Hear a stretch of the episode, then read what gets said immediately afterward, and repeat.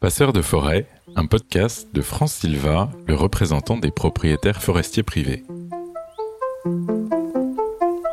La forêt appartient à tout le monde, on sait tous ça.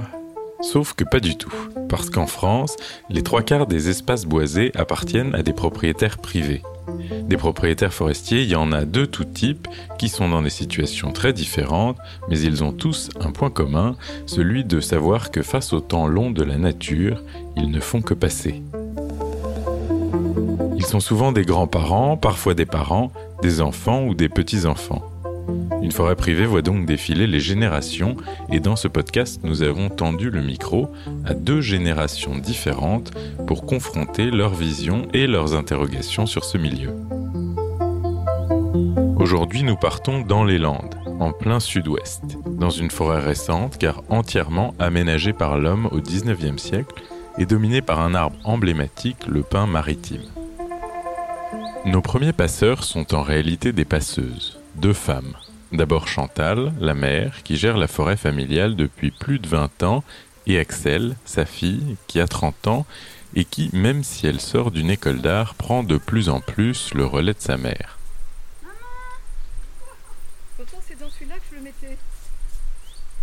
Nous, nous, habitons dans les Landes, entre Mont-de-Marsan et Dax. Nous sommes donc baignés par euh, les petits vents océaniques qui nous apportent la fraîcheur, et qui nous apporte la pluie, et on est sur des sables landés. Nous avons beaucoup replanté les pins maritimes, et le reste, ben, c'est nous qui les, les bichonnons. C'est-à-dire que quand on voit un joli chêne qui prend de l'allure, on lui met un tuteur, on le protège des chevreuils, on essaye de tous les ans lui donner un petit coup de taille pour qu'il prenne le, bon sens du soleil, puisqu'ils aiment tous aller vers la lumière, les arbres. Et puis on a les, les châtaigniers.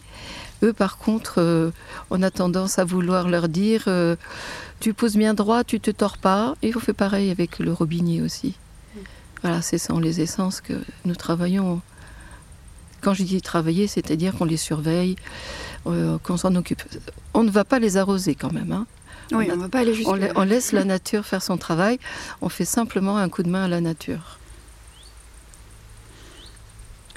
Et quel est ton rôle euh, dans cette exploitation? Alors là, mon rôle, c'était chef d'orchestre. De battre la musique avec les saisons. Alors, c'est l'heure d'aller tailler les petits pins qui partent en vrac. Alors, partons tailler. C'est l'heure d'aller faire l'entretien contre les incendies. Allons, allons, allons.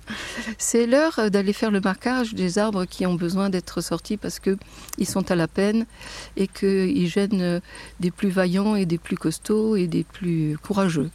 Parce que le pin est un pin qui est qui est courageux. Je ne peux pas parler de tous les autres pins, mais le pin maritime est un, arbre un petit peu à part. Il est d'ici et on espère en effet que ça sera le plus longtemps possible. Mais avec notre système de filière bois, on ne peut pas se permettre de, les laisser dépérir. Il faut, s'en occuper. Et euh, le bois de nos parcelles, une fois qu'il est euh, coupé, euh, pour nos parcelles en tout cas, il sert à quoi? Il part où? Oh, oh, là là, tellement de choses, tellement de choses. Certains nous disent, ben non, hein, vous, votre pain des Landes, il est voué à la papeterie et puis rien d'autre. Hein. On dit non, c'est du vrai bois. Il y a beaucoup de désinformation qui dit que il est médiocre, il est tordu, on peut rien en faire. Et moi je dis non, parce que justement, on peut mener nos arbres et les amener et je dis bien les amener jusqu'au scieur qui aura besoin d'avoir du bon bois, du joli bois. Donc on en fait du contreplaqué, on en fait aussi du déroulé avec lequel euh, on fait de très très beaux parements décoratifs, le, summum du contreplaqué. Mais on fait aussi de l'aggloméré, euh, on fait aussi des pellets pour euh, les chaudières euh, à bois. Euh, on fait énormément de choses avec. Bon, le plus digne, ce que ta mère vise, je ne sais pas si tu arriveras, mon enfant, mais en fait, c'est construire avec, construire, Oui. mettre l'homme à l'abri. Maintenant que Chantal et Axel ont bien planté le décor de la forêt landaise, il faut quand même que je vous dise que ça reste encore assez rare d'avoir une propriété forestière entièrement gérée par deux femmes. Surtout qu'en l'occurrence, elles mettent vraiment la main à la pâte.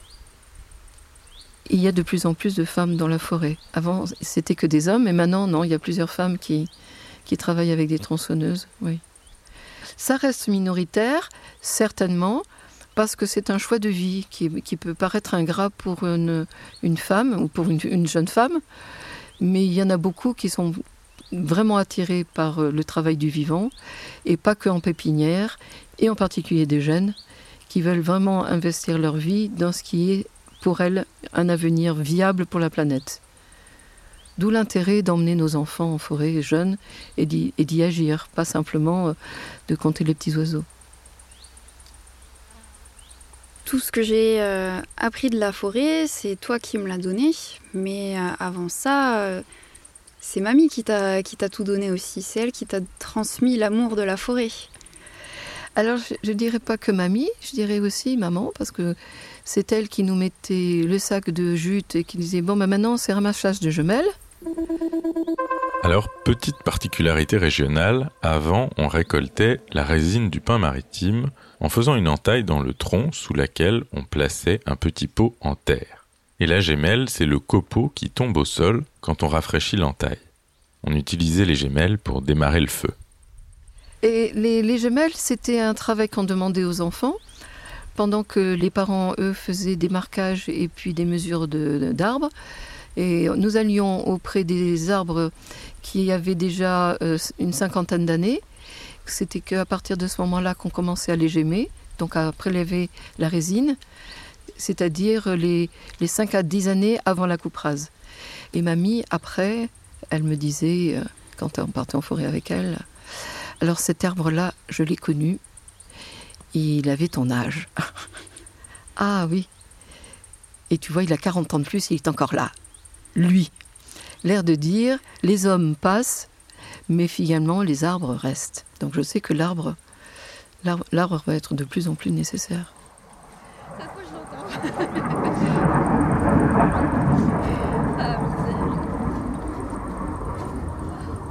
Il y a trois ou quatre ans, on était parti au Portugal pour, euh, pour en apprendre plus sur les nématodes. C'est un autre euh, charmant petit compagnon qu'on s'attend à voir très bientôt. Et, euh, En fait, petit compagnon, le nématode n'est pas si charmant, puisque c'est un ver microscopique qui peut ravager des peuplements entiers de conifères. Et juste de l'autre côté des Pyrénées, il attaque les pins maritimes. Mais pour le moment, touchons du bois, il n'est pas très présent en France. Et, j'ai eu beaucoup de questions pendant le voyage. Euh, mais, mais, alors, euh, vous travaillez ensemble, toutes les deux, deux femmes? Je oui, oui. Euh, mais vous avez, vous avez vos maris, vos compagnons, vous les filles? Non, non, ils viennent pas en forêt. C'est juste nous. On dépend juste de nous. On peut tester nos limites. On peut voir qu'on est capable de le faire, nous aussi. Et, et c'est vrai que j'ai pris beaucoup de confiance en moi la première fois où j'ai réussi à manier un, un engin moteur que j'étais capable de le faire et que j'avais pas besoin d'aller demander à mon voisin de me démarrer une tronçonneuse parce que j'avais besoin de couper un arbre. Je pouvais le faire toute seule. Si j'avais quelqu'un qui était euh, dans le besoin à côté de chez moi, je pouvais aller l'aider toute seule. Je pouvais conduire un, tracteur avec une remorque et, plusieurs engins de, chantier dedans, toute seule. Et euh, je trouve que c'est pas assez représenté euh, comme schéma. Dans les réunions, il y a souvent trois femmes pour 50 mecs. Et elles n'ont pas la vie facile, hein. Quand on est dans les Landes, on a du mal à éviter de parler de deux coups durs récents qui ont beaucoup fait souffrir la forêt et ont marqué en particulier la famille Renon. Évidemment, il s'agit des deux tempêtes, celle de 99 et celle de 2009. Mais vous allez entendre qu'en l'occurrence, les efforts à fournir pour réparer les dommages causés ont aussi permis à la nouvelle génération de mettre pleinement le pied dans la forêt le climat dans nos parcelles et dans les landes en général était plutôt pas mal parce qu'on était protégé des tempêtes par les, dunes et les, côtes. Mais pourtant, on a quand même été touché en, 99 et en, 2009 par des, grosses tempêtes qui nous ont coûté beaucoup, tant sur le plan matériel que bah, émotionnel. Hein, on était très touchés. On a pu voir qu'il y avait des bonnes choses qui étaient ressorties de, de cette tempête. Et justement, je voulais te ramener sur un, point en particulier. Est-ce que tu te rappelles de cette tempête où on s'était retrouvé Je me rappelle, j'étais en pyjama. Je crois que c'était celle de 99. On était allé, je crois, à, à Palis, en tracteur, pyjama. Il y avait tout le quartier qui était venu et on avait déblayé pendant 5 heures tout le chemin. Mm. Mm. Oui, oui, en effet. Oui, on, croit qu'en 99, euh, il n'y avait finalement pas tant de dégâts que ça. Mais nous, euh, il se trouve qu'on euh, a été au cœur d'un coup de vent. Été pareil en 2009, hein. on était en, cœur de tempête. Et qu'en effet, on, est, allé déblayer le, chemin qui était encombré de, Il y avait de tout d'ailleurs. Hein. Il y avait du pain, il y avait les chaînes qui longeaient le, le barado et qu'on s'était mis en effet à nombreux pour le déblayer. Et c'est vrai que comme tu n'étais pas bien grande, ça, a dû te marquer. Et, nous, c'est plus lié d'ailleurs à la, à la proximité de, de ce qu'est le voisin chez nous. Un, voisin est parfois plus proche que notre propre cousin ou notre propre tante. Les premiers voisins dans les Landes, c'est sacré, oui. Et que quand on sait qu'il y a quelqu'un qui, lui, n'a pas encore réussi à se déblayer le chemin, on y va tous. Et si ça s'était reproduit en 2019, on aurait continué en famille toujours, avec les voisins J'allais presque dire, euh, là je passe le flambeau à l'autre génération. oh là là J'ai passé l'âge de, partir euh, tronçonneuse en bandoulière pour aller euh, rouvrir les chemins d'accès pour accéder aux parcelles et, et recommencer les cubages. Je ne sais pas. C'est pour ça que la force intergénérationnelle est puissante. C'est que là, je pense qu'elle peut bouger beaucoup de choses. C'est pas une génération. Je pense que moi, je capitule. Si je suis toute seule, je capitule. Après la tempête de 2009, il y a eu d'autres euh, pertes le temps qu'il nous a fallu pour euh, réussir à évacuer les dégâts, à faire en sorte que le sol soit de nouveau euh, d'une manière un petit peu rustre exploitable. Donc enlever les, souches, évacuer les troncs, faire le labour. Rien que pour tout ça, ça a été très long parce qu'il a fallu attendre les, indemnités qu'on attendait de l'État. Et euh, ça a pris très très longtemps, ça a pris plusieurs années avant qu'on puisse vraiment bah, toucher quelque chose et commencer les travaux.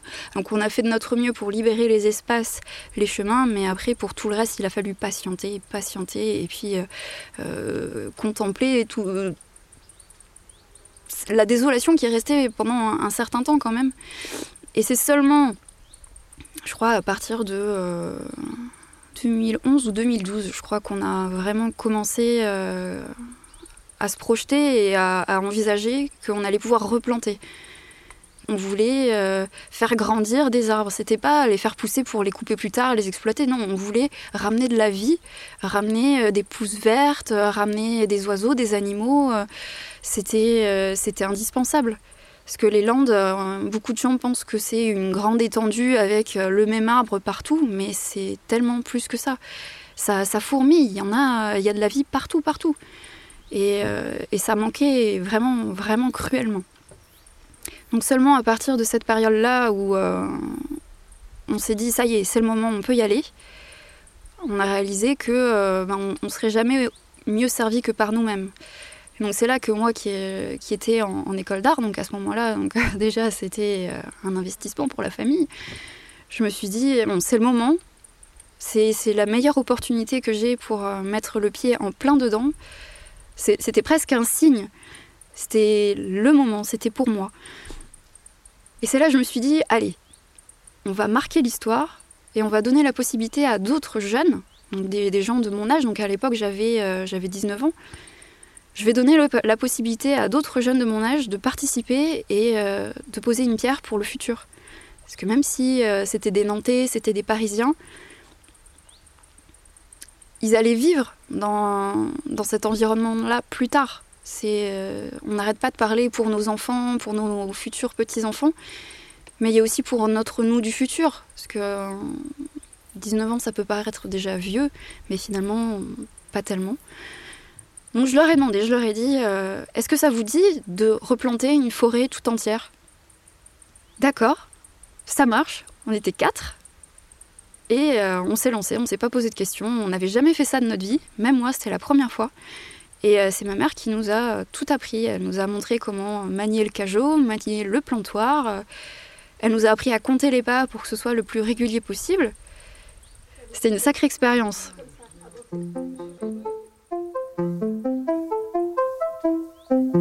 Pendant qu'Axel continue à travailler avec sa mère pour trouver sa place en forêt, les pins et autres arbres des Landes continueront bien sûr de pousser, jusqu'à ce qu'elle aussi ne décide de passer le témoin à une nouvelle génération. D'ici là, nous, on se retrouve à la rencontre d'autres propriétaires forestiers dans d'autres coins de France pour connaître les questions qu'ils se posent eux aussi. Passeur de forêt est un podcast de France Silva, écrit par Antoine Bibier avec le concours de l'agence Owood et réalisé par Gabriel Guérin. Ce podcast a reçu le soutien de France Bois Forêt pour que France Silva fasse encore mieux connaître la vie de la forêt et le rôle qu'y jouent les propriétaires forestiers privés. Vous pouvez retrouver cet épisode et les suivants sur toutes les plateformes de podcast, comme par exemple Deezer, Apple Podcast ou Spotify, ou bien en tapant Passeur de forêt podcast sur votre moteur de recherche préféré. N'hésitez pas à partager et diffuser cet épisode autour de vous, à vous abonner au podcast et à lui mettre des petites étoiles, ainsi qu'à nous laisser vos commentaires. À très bientôt.